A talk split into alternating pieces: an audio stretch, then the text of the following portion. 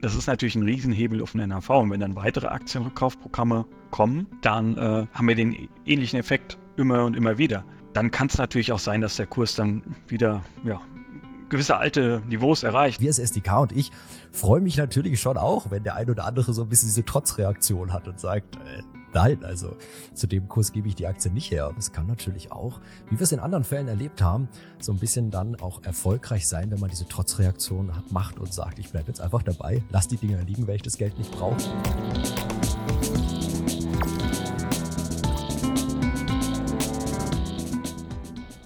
Fast genau vor einem Jahr, am 31. Januar 2023, wie aus dem Nichts, völlig unerwartet und widersprüchlich zu der Kommunikation der Vormonate Aurelius initiiert ein Börsenrückzug, ein Delisting. Der Kurs kracht ein von 20 Euro auf 16, 15, 14 Euro, kann sich dann in den Folgemonaten wieder ein wenig erholen. Aurelius tütet einen der größten Exits der Firmengeschichte ein. Distrelec, Enterprise Value 365 Millionen Euro, Equity Value Zufluss 200 Millionen Euro. Der Kurs erholt sich wieder ein bisschen 16, 17 17, 18 Euro. Doch dann der schicksalsträchtige Tag, der 1.7.2023. Xetra-Listing wird eingestellt und der Aktienkurs stürzt ins Bodenlose. Fonds steigen panikartig aus. Der Kursgewinn, die Kursgewinne von über zehn Jahren pulverisiert. Der Kurs kann sich wieder ein bisschen erholen, ein bisschen Boden fassen, Fuß fassen, aber es ereignen sich weitere Geschehnisse. Im Mittelpunkt natürlich die Hauptversammlung 2023. Um all das, das Big Picture, wird es es in dem Video natürlich auch ein bisschen gehen, aber besonders um das aktuell laufende Erwerbsangebot. Aurelius kauft eigene Aktien zurück. Preisspanne 15,26 Euro bis 15,36 Euro. Ihr habt euch das Video gewünscht. Hier ist es. Mein Name ist Paul Petzelberger und ich freue mich heute herzlich willkommen zu heißen in unserer Mitte mit dabei Dennis Watz, Vorstand bei der Solventes AG. Hi Dennis. Hi Paul. Vielen Dank, äh, dass ich dabei sein darf.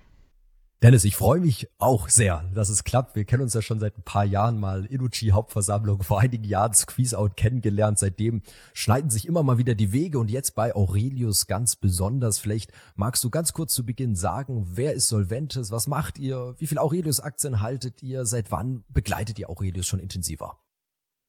Genau, gerne. Also was macht Solventes? Wir sind in drei Geschäftsfelder aktiv.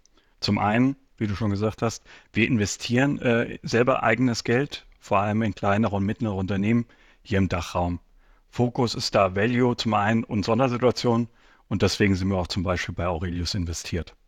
Äh, dann ein weiterer Bereich, ähm, wir erstellen auch Research, also zum einen Unternehmensanalysen oder auch Themenstudien, wie die Endspielstudie, wo du ja diesen kleinen Textschnitzel da äh, bei deinem Tweet mit angehängt hattest. Äh, genau. Und der dritte Bereich ist, wir wickeln für institutionelle Kunden Orders ab. Also börslich oder außerbörslich. Das hat man ja oft bei so kleinen Werten, ist die Börsenliquidität relativ gering. Und dann helfen wir sozusagen den Kunden, äh, da jemand zu finden, der die Position kauft oder halt auch verkauft, je nachdem, in welche Richtung es sozusagen geht. Genau, das sozusagen in, in Kürze, wer wir sind. Ähm, Aurelius, die kennen wir schon relativ lange, haben wir mehr oder mal enger sozusagen verfolgt, äh, das Unternehmen. Ich meine, zum Beispiel 2017 war ja der Short Report, ich meine, es ist schon lange her. Äh, da hat man dann wieder mal enger drauf geschaut, dann jetzt eine Zeit lang wieder äh, ja, so nebenher laufen lassen und dann mit dem angekündigten Delisting und dem einhergehenden Kurssturz, wo du eben von erzählt hast, da sind die wieder auf unser Radar geraten. Und haben wir gedacht, da schauen wir äh, uns hier mal wieder an. Ähm, man muss ja sagen, so ein Delisting ist zwar unerfreulich, aber am Unternehmenswert ändert ja das Delisting erstmal gar nichts. Und äh, wenn dann der Kurs so fällt wie bei Aurelius, dann wird das natürlich spannend für uns. Und dann gucken wir uns sowas äh, intensiver an. Äh, natürlich, klar kann man jetzt einwenden, äh, die Handelbarkeit, äh, die hat natürlich vielleicht auch einen Wert oder die Transparenz, die ja mit zum Delisting abnimmt. Äh, die haben auch einen Wert. Aber das muss natürlich jeder so ein bisschen selber für sich beziffern. Äh, welchen Wert er dem dann beimisst äh, und wie groß dann sozusagen der Abschlag war. Unserer Ansicht nach war irgendwann der Abschnitt fairer Wert von Aurelius und Kurs aktuell so groß, dass wir gedacht haben, da investieren wir jetzt rein. Also Solventis vielleicht nochmal ganz kurz ein Name, den man auf jeden Fall schon mal gehört haben sollte, gerade bei Nebenwerten, gerade bei Sondersituationen. Und Dennis, genau, du bist auch schon ziemlich reingesprungen. Lass uns gleich mal in Medias Res. Ähm, so diese Aurelius-Videos hier dauern ja oftmals 30, 40 Minuten, weil man einfach so viel zu sagen hat. Aber einfach mal aus Effizienzgründen, vielleicht für alle, die auch gar nicht so viel Zeit haben. Lass uns direkt mal zu dem Punkt kommen, wo wir ja auch gerade viele Anfragen reinbekommen. Erwerbsangebot. Dennis, was sagst du? Genau, also ich finde es erstmal positiv. Das ist ja das, was auf der Hauptversammlung angekündigt wurde, dass das ja auch relativ schnell kommen soll, das Haupt, äh, das Rückkaufangebot. Und äh, das kommt jetzt. Und zwar ja relativ schnell nach der AV. Klar, manche haben sich vielleicht früher gewünscht, ähm, aber es wird jetzt erstmal umgesetzt. So, und es wird ja auch der Maximalpreis, was nach dem Hauptversammlungsbeschluss äh, geboten werden kann, geboten. Also finde von der Seite, man signalisiert, man möchte auf jeden Fall Aktien haben.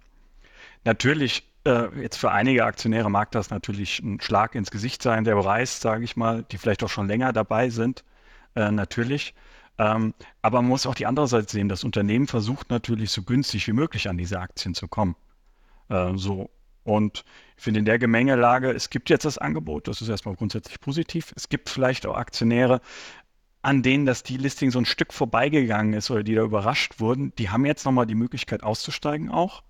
Ähm, Klar ist der Preis vielleicht nicht so attraktiv, aber es gibt immerhin jetzt mal die Möglichkeit, äh, da auszusteigen. Und natürlich für die Aktionäre, die dabei bleiben, ist das natürlich absolut wertstiftend. Also das hat natürlich einen super positiven Effekt auf den NAV. Ähm, von daher muss natürlich dann se jeder selber entscheiden, ob er jetzt das Angebot annimmt oder nicht. Äh, ich finde es auf jeden Fall grundsätzlich erstmal positiv. Also Gruß an Matthias Teubel geht raus, Daumen nach oben. Ich schließe mich da an. Ja, man hat jetzt geliefert. Es hat ein bisschen gedauert, aber es ist da und wie du gesagt hast, ja wirklich auch diese maximale Ausreizung der Preisspanne, also wirklich mit einer Prämie, mit diesen zehn Prozent Aufschlag und einfach die Möglichkeit auch größere Stückzahlen anzudienen. Und natürlich, ich meine, man sollte immer fortlaufend seine Investments überprüfen.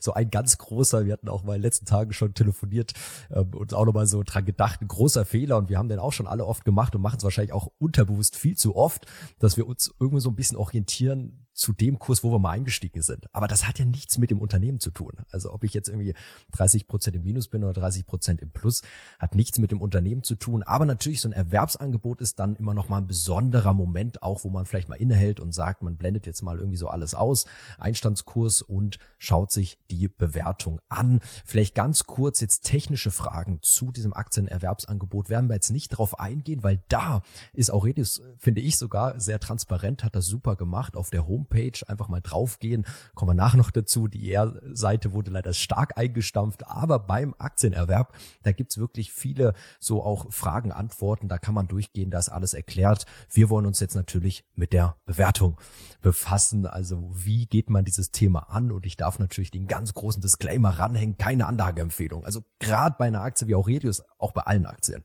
aber gerade bei einer Aktie wie Aurelius wird das ja nochmal so deutlich. Jeder muss für sich individuell entscheiden.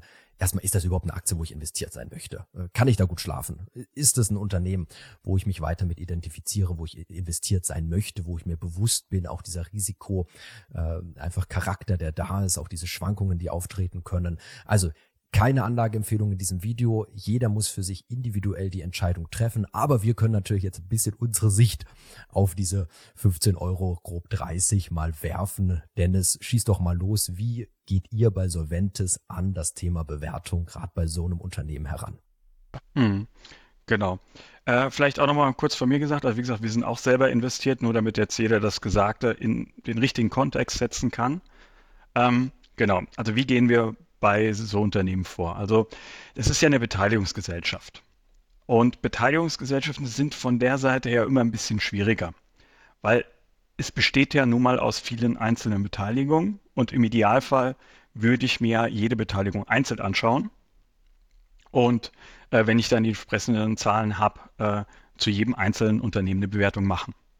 So, das Problem ist natürlich, normalerweise habe ich diese Daten von diesen einzelnen Beteiligungen nicht. Also das hat jetzt mit Aurelius nichts zu tun, sondern es ist bei, bei ganz vielen Beteiligungsgesellschaften so, dass ich auf Einzelunternehmene-Ebene gar nicht alle Daten habe, die ich dafür brauche. So, das heißt, das fällt schon mal raus. Ist im Falle von Aurelius auch so. Ähm, jetzt habe ich natürlich ähm, bei Aurelius äh, den Vorteil, ich habe diesen NAV, den Aurelius sozusagen berechnet. Ähm, die geben ja sogar einzelne Segmente an. Also ich habe da ja schon mal ein bisschen Einblick. Äh, ich kann das ja einzelne Unternehmen sozusagen äh, zuordnen.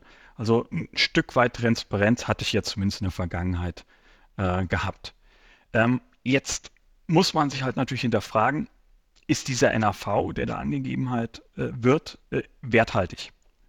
Das ist natürlich die große Frage. Ich meine, ich kann da viel errechnen, äh, kann mich da sehr reich oder sehr arm rechnen, ähm, äh, in beide Richtungen und muss jetzt halt schauen, ja, stimmt diese Zahl oder kann, kann die äh, irgendwie, ja, kann ich das validieren? Und ähm, jetzt gibt es, sage ich mal, verschiedene Indikatoren, wo ich sagen würde, ja, auf den NAV kann man schon ein Stück weit bauen. Also Punkt 1 war, was mir aufgefallen ist bei Aurelius, früher hatten die ja den Brutto-NAV berichtet. Das war ja der, bevor äh, Transaktionskosten abgezogen sind und auch diese unglaublichen Management-Fees. Das ist ja ein Riesenbetrag. Ich meine, da habt ihr ja auch äh, ja, auf einigen HVs schon den Finger in die Wunde sozusagen gelegt. Ähm, aber das hat den NAV natürlich optisch viel höher aussehen lassen. Also wenn ich jetzt eine Aktie, sage ich mal, pushen will oder attraktiv wirken lassen will, weise ich natürlich diesen Brutto-NAV aus, weil äh, die, die, Unternehmen sind ja so viel wert, dass ich dann diese Transaktionsvielen Gebühren und alles zahlen muss. Äh, kann ich erstmal hinten runterfallen lassen, dann wenn eine Transaktion passiert, dann zahle ich das. Ähm, das heißt, die haben auf Netto umgestellt, was, was ja eigentlich auch richtig ist, aber die Zahl ist natürlich deutlich niedriger. Das heißt, äh, der NAV sieht schon mal optisch niedriger aus, äh, auch wenn das natürlich der wahre ist, in Anführungszeichen. So, äh, was, wir dann, was ja dann noch war ähm, mit Beginn des Ukraine-Kriegs, da hatten die ja mal so pauschal so einen Abschlag von 8% auf den NAV vorgenommen, äh, weil das der DAX in dem Zeitraum da auch gemacht hatte. Ähm, ja, gut. Äh, kann man jetzt auch so hinterfragen. Klar hatte das natürlich einen Einfluss auf die Unternehmenswerte, auch bei Aurelius, aber ob man jetzt einfach den DAX da als Maßstab nimmt, also ich weiß nicht, ich hätte es so nicht gemacht. Naja, genau. Ähm, dann, was kann man natürlich machen? Ja, die richtig harte Währung ist natürlich, um den NAV zu überprüfen, sind natürlich Transaktionen, also Verkäufe. Mein, besser kann ich ja den äh, NAV gar nicht validieren. Und ähm, wenn man sich da jetzt mal Transaktionen äh, der letzten zwei Jahre anschaut, also 23 und 22 vor allem, ähm, da waren eigentlich, soweit man das validieren kann, eigentlich alle Transaktionen über dem NAV. So, und das ist natürlich für mich der wichtigste Anhaltspunkt, wo ich sage, okay, auf diese Zahl NAV äh, kann ich schon mal ein Stück weit bauen. Ich muss natürlich, wie gesagt, immer ein bisschen vorsichtig sein, aber wenn Transaktionen darüber äh, erfolgen, das ist für mich immer ein starkes Signal. Und dann sage ich, okay, das kann ich schon mal als, als ersten Eckpunkt sozusagen da einhauen. Jetzt ist natürlich die Frage, ja, ähm, setze ich jetzt mir sozusagen, sage ich mal, als Kurs für diesen NAV. Man kann ich einfach sagen, ich möchte NAV haben, ist ja, ist ja legitim. Allerdings muss man natürlich dann auch schauen, zum Beispiel bei Vergleichsunternehmen. Ähm, oder wenn man jetzt an Immobiliengesellschaften äh, denkt, weil die ja auch alle einen NAV normalerweise ausweisen. Und wenn man einfach die Kurse mit den NAVs bei Immobiliengesellschaften vergleicht, man weiß ja selber, äh, da sieht man ja, die notieren alle mit deutlichen Abschlägen. Ähm, also muss man natürlich dann auch ein bisschen äh, den NAV sozusagen in den Kontext setzen, also im Vergleich zu anderen Beteiligungsgesellschaften vielleicht, wie hoch sind da die Abschläge? Ähm, wenn ich jetzt auch an ein paar äh, Beteiligungsgesellschaften denke, die nur in Aktien investieren, zum Beispiel. Also da habe ich ja täglich einen Preis, das heißt, der NAV, der ist ja nach bestem Gewissen am Markt sozusagen gebildet, also ist ja auch äh, ganz eindeutig. Und selbst die notieren ja mit Abschlägen. Also ich sage mal so 10, 20 Prozent sind da ja auch nicht ungewöhnlich. Also würde ich mal sagen, allein aus der Überlegung heraus äh, würde ich da vielleicht, sage ich mal, 10, 20 Prozent Abschlag auf den NAV nehmen, sozusagen gedanklich äh, bei meinem Kursziel. Und dann kommt natürlich jetzt der, der große Punkt äh, Corporate Governance. Ja. Ähm, ja, also ich würde sagen, da gibt es auf jeden Fall Unternehmen, wo ich mich ein Stück weit wohler fühlen würde, sagen wir es mal so. Ähm, da muss jetzt jeder natürlich selber dann überlegen, wie, wie, wie, groß ist dieser Abschlag, den ich da jetzt mache. Ich meine, allein die Transaktion mit diesen eigenen Aktien vor der HV, das, das hatte schon Geschmäckle, muss ich sagen. Äh, oder mehr als das. Ähm, ja, wie, wie, groß messe ich jetzt sozusagen diesen Abschlag dem Wert bei? Ich meine, es hat auch ein bisschen vielleicht mit persönlichem Risikoempfinden dann zu tun. Äh, wie riskant will ich dann sozusagen investieren? Also ich würde sagen, da kann man dann auch nochmal 20 bis 30 Prozent Abschlag pauschal nochmal draufpacken. Also das sehen wir ja auch bei anderen Beteiligungsgesellschaften auch teilweise, muss man sagen, in Deutschland. Ich meine, wenn man jetzt mal nimmt, eine Berkshire Hathaway oder so, da also so US-amerikanische Verhältnisse, eine Berkshire, da hat man ja sogar einen Aufschlag. Aber in Deutschland bei Beteiligungsfirmen und auch Elius auch in der Firmengeschichte war ja selten am NRV wirklich dran oder drüber, also immer ein gewisser Abschlag. Und wie du sagst, auch bei anderen gibt's da wirklich große Ranges. Auch eine Porsche Holding hat man ja auch einen enormen Abschlag irgendwo auf den NRV, den man beziffert. Und darum, wie du sagst, aber das passt auch so gut nochmal in dieses Big Picture Anlageempfehlung. Da, das muss halt wirklich jeder für sich selbst auch einordnen jetzt, ja. Mhm. Ganz genau, ja. Porsche ist auch ein schönes Beispiel, wie du sagst. Der Wert ist ja eigentlich relativ einfach bestimmbar. Meine, der besteht aus äh, VW-Aktien, aus Porsche-Aktien jetzt und gut, da haben die noch ein paar Startups, aber selbst wenn ich die mit Null ansetze, habe ich ja dann äh, riesen, riesen Abschlag. Äh, genau, das ist auch ein schönes Beispiel. Also da muss man sich dann überlegen, wie hoch man jetzt sozusagen diesen Abschlag dann vornimmt. Ähm, also ich würde sagen, man kann da schon dann in Ranges von 40 bis 50 Prozent sozusagen äh, auf den aktuellen NHV dann sozusagen landen. Ähm, genau, und das ist dann, würde ich sagen, ein Bereich, wo es dann vielleicht, ja, wo man dann überlegen könnte oder ja, dann auch irgendwann wieder auszusteigen. Aber wie gesagt, das muss jeder für sich selber da äh, entscheiden oder für sich selber überlegen, was er da äh, sehen will oder wie, wie er da denkt. Wenn ich mich richtig erinnere, ein Abschlag von 50 Prozent hattet ihr auch in der Endspielstudie jetzt, ich glaube, es war Oktober 2000. 23 vorgenommen. Also es ging dann irgendwo so ein Kurs von um die 20 Euro rum, wenn man da damals diesen 50 Prozent Abschlag genommen hat. Vielleicht können wir kurz ein bisschen drauf schauen, was ist denn seitdem passiert? Ja, eigentlich nicht viel. Darum haben wir auch ein bisschen gewartet mit dem Video, soll man was machen, weil eigentlich gar nicht so viel passiert ist seitdem. Wir haben keinen großen Exit oder irgendwie etwas. Ähm, vielleicht können wir ein bisschen zusammentragen. Also unsere hundertprozentige Tochter Aurelius Finance Company hat Zahlen gemeldet. Da wird tatsächlich irgendwie so ein bisschen was aufgebaut. 100 Millionen Euro Kreditportfolio. Ähm, da wurde ein großes Darlehen gegeben an einen irischen Distributor. Also da hat man ein bisschen was gemeldet, dass man da irgendwie aktiv ist. Ansonsten, äh, Dennis, weiß nicht, LSG-Geschäft, hast du das ein bisschen verfolgt? Da gab es ja auch schon eigentlich klare Aussagen, dass sich das auch sehr gut entwickelt haben müsste jetzt in den letzten Jahren seit oder letzten Jahr seit Kauf. Genau, ähm, das, das ist ja auch relativ kurz erst im Portfolio. Genau. Äh, also ist ja noch, glaube ich, noch nicht mal ganz ein Jahr. Nee, ist noch nicht ganz ein Jahr drin.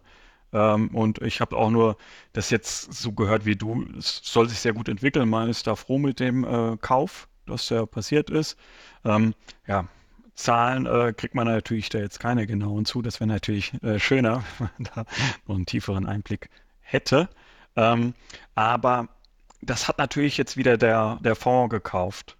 Äh, und ähm, ich muss sagen, alle Transaktionen, die ich jetzt in den letzten Monaten oder Wochen und Monaten gefunden habe, ich habe keine Transaktion von der börsennotierten Gesellschaft gefunden, sondern alle Transaktionen liefen über den Fonds. Gut, wir sind zu 30 Prozent daran beteiligt, natürlich äh, dann. Äh, das heißt, wir profitieren schon davon.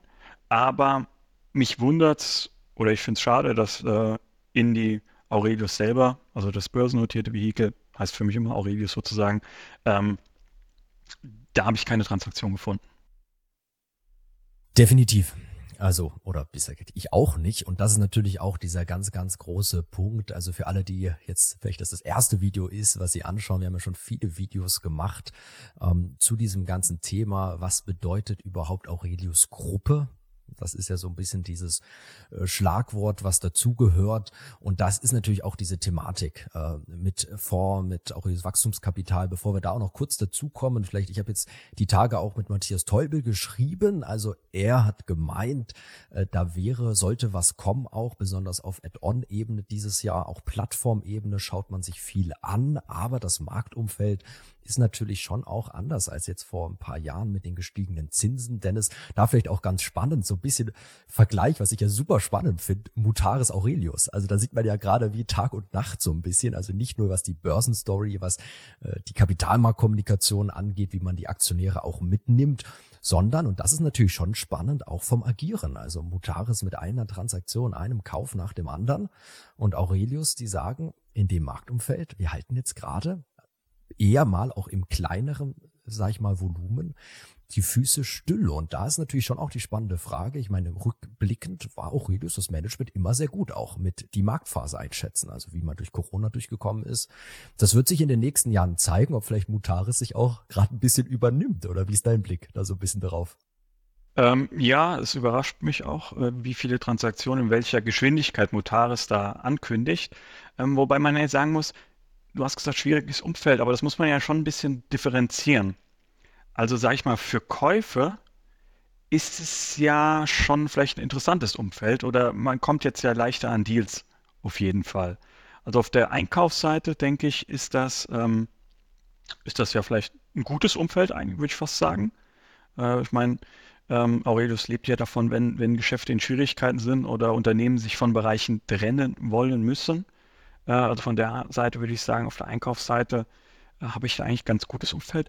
Klar, die Verkaufsseite, das, das sehen wir ja aber auch bei anderen Unternehmen, da ist es natürlich schwieriger. Also die alle Käufer sind vorsichtig, du hast gesagt, die gestiegenen Zinsen. Also für andere Private Equity Unternehmen wird es teurer, uninteressanter, äh, da Deals zu machen. Also ähm, da da ist ein bisschen, äh, ja, ist es wirklich ein bisschen schwieriger.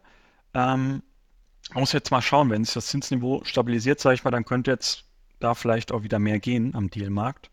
Ähm, da muss man jetzt mal 24 abwarten. Also vielleicht belebt sich das dann wieder.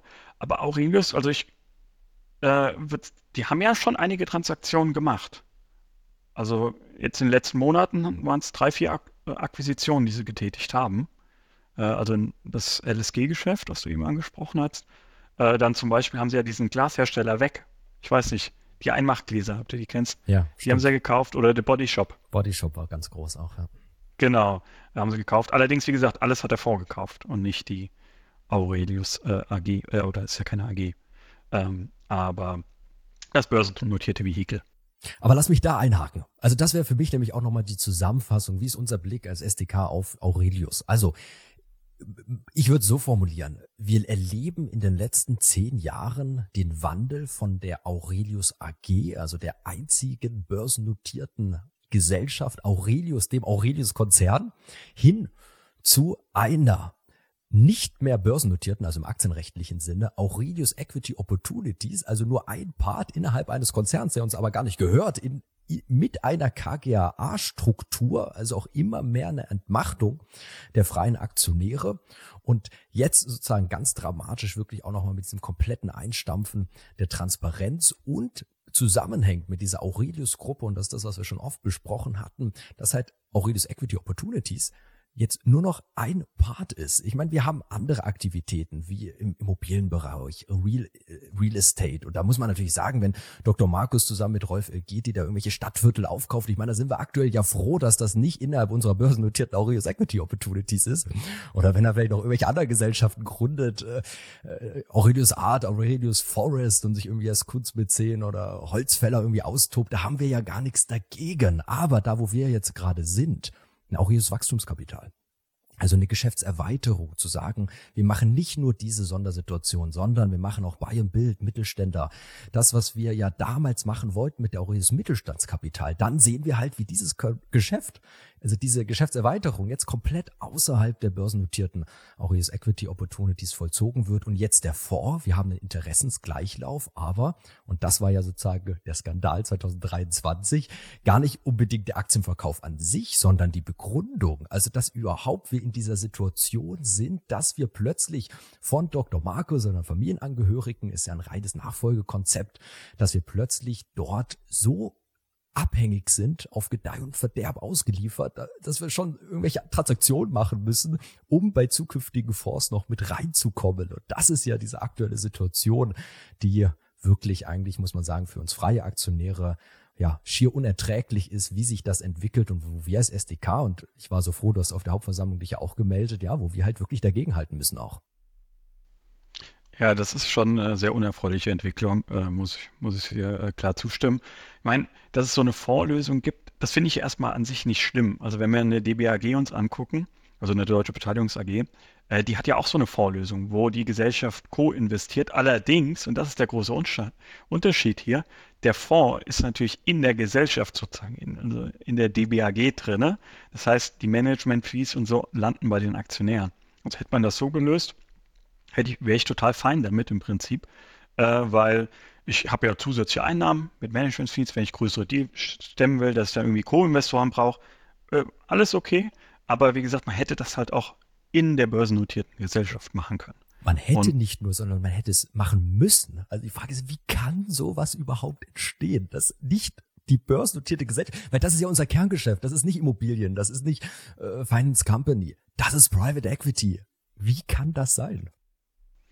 Ja, da musst du die Beteiligten nochmal fragen, wie das so sein kann. Aber nee, da hast natürlich vollkommen recht. Äh, das hätte da drin sein müssen. Äh, und, und dann wäre ja auch alles, alles gut gewesen sozusagen. Ähm, aber man sieht ja sozusagen, die Interessen haben sich halt wegverlagert. Halt von nicht mehr bei uns liegen die Interessen, wie du gesagt hast, vorher war das ja das einzige Vehikel, sondern die sind halt jetzt sozusagen ja, in andere Gesellschaft, andere Bereiche äh, gewechselt und damit müssen wir jetzt leben. Sag ich mal, wenn die Gesellschaft abgewickelt werden würde, wäre ja aus Aktionärssicht äh, einerseits natürlich unerfreulich, andererseits äh, vor dem Hintergrund, wenn man den NAV dann sozusagen erzielt nachher in Cash, wäre es ja auch okay. Äh, sozusagen, da hätte ich ja zwar kein Geschäft mehr und wäre nichts mehr beteiligt, äh, würde aber den entsprechenden Wert heben. Ähm, jo. Wäre natürlich eine Möglichkeit gewesen. Ich würde sogar spitz die Frage formulieren, erleben wir das nicht gerade? Also ein Aktienrückkauf 80 Millionen Euro, die Transaktions, das Transaktionsgeschehen schläft in der börsennotierten Equity Opportunities ein. Also wenn wir ehrlich sind, und das rundet vielleicht auch nochmal so ein bisschen das Thema ab, wie geht man mit dem Aktien, aktuellen Aktienerwerbsangebot rum? Um, also viele sind ja 2018, 19 eingestiegen, wo es hohe Dividenden gab. Und die sitzen jetzt auch wirklich auf großen Kursverlusten. So sind auf jeden Fall die Mails, die ich bekomme, so besonders dieser Tage.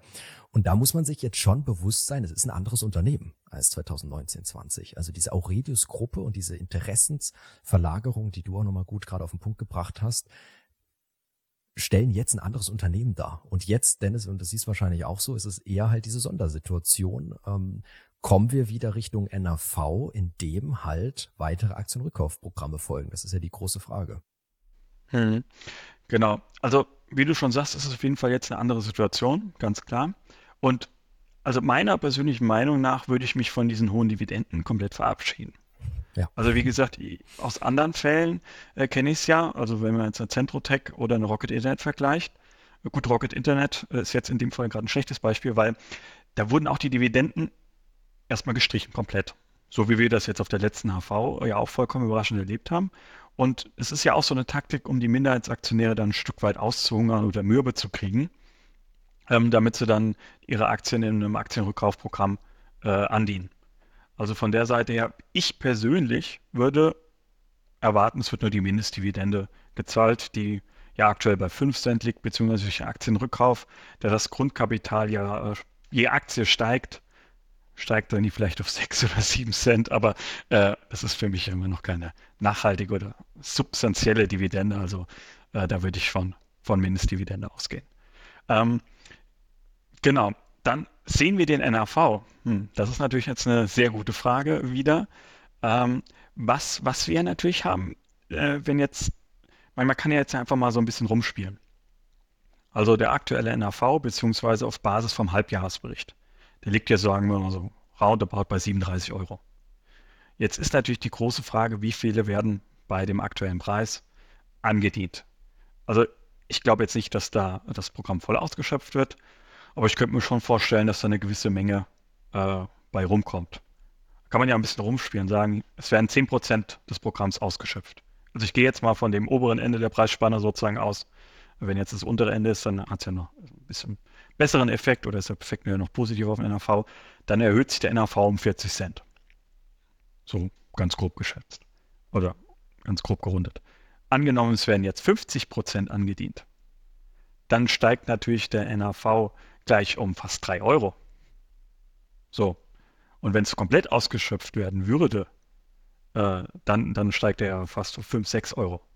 So. Also das heißt, das ist natürlich ein Riesenhebel auf den NAV. Und wenn dann weitere Aktienrückkaufprogramme kommen, dann äh, haben wir den ähnlichen Effekt immer und immer wieder.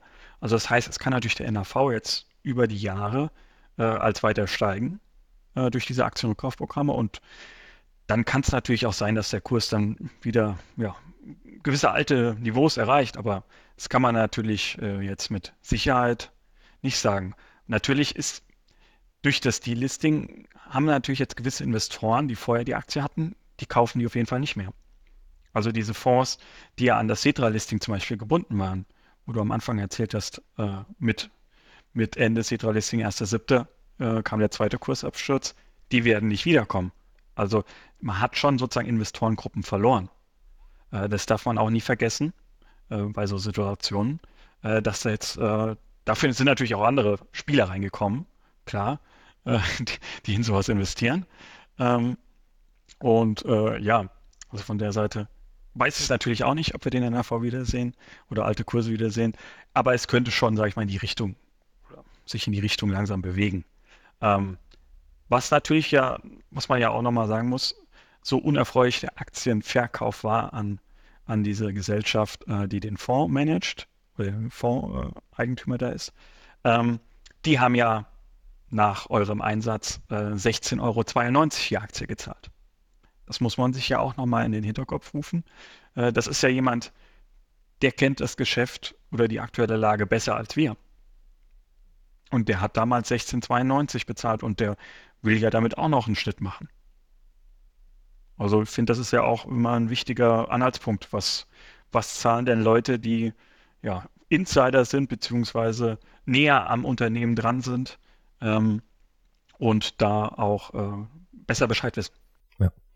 ja, das stimmt. Wenn man jetzt die Aktien andient, dann verkauft man die Aktien für weniger, als diese Gesellschaft gezahlt hat. Und du hast die Brisanz dieses Aktienrückkaufs gut hervorgehoben. Es ist eine Möglichkeit für jeden auszusteigen, auch mit größeren Volumina. Also für uns als SDK besteht auch so eine Visibilität von auf jeden Fall über Millionen Aktien auch von ein, zwei Fonds, die ziemlich sicher aussteigen werden. Aber klar, für alle anderen, die dabei bleiben, bedeuten diese Aktienrückkäufe halt, dass immer die Differenz je Aktie sozusagen wir an Wertsteigerung haben. Das heißt, ich möchte sehr vorsichtig sein, weil wie gesagt, es ist einfach eine individuelle Anlageentscheidung. Aber wir als SDK und ich freuen mich natürlich schon auch, wenn der ein oder andere so ein bisschen diese Trotzreaktion hat und sagt, äh, Nein, also zu dem Kurs gebe ich die Aktie nicht her, weil äh, ich weiß, was das Unternehmen, wir wissen, was es grob wert ist. Ich sehe es auch so wie du, dass der NRV ja eher noch runtergerechnet ist oder sag ich mal so realistisch wie möglich gerechnet ist, ohne da jetzt groß irgendwie noch was draufzuschlagen.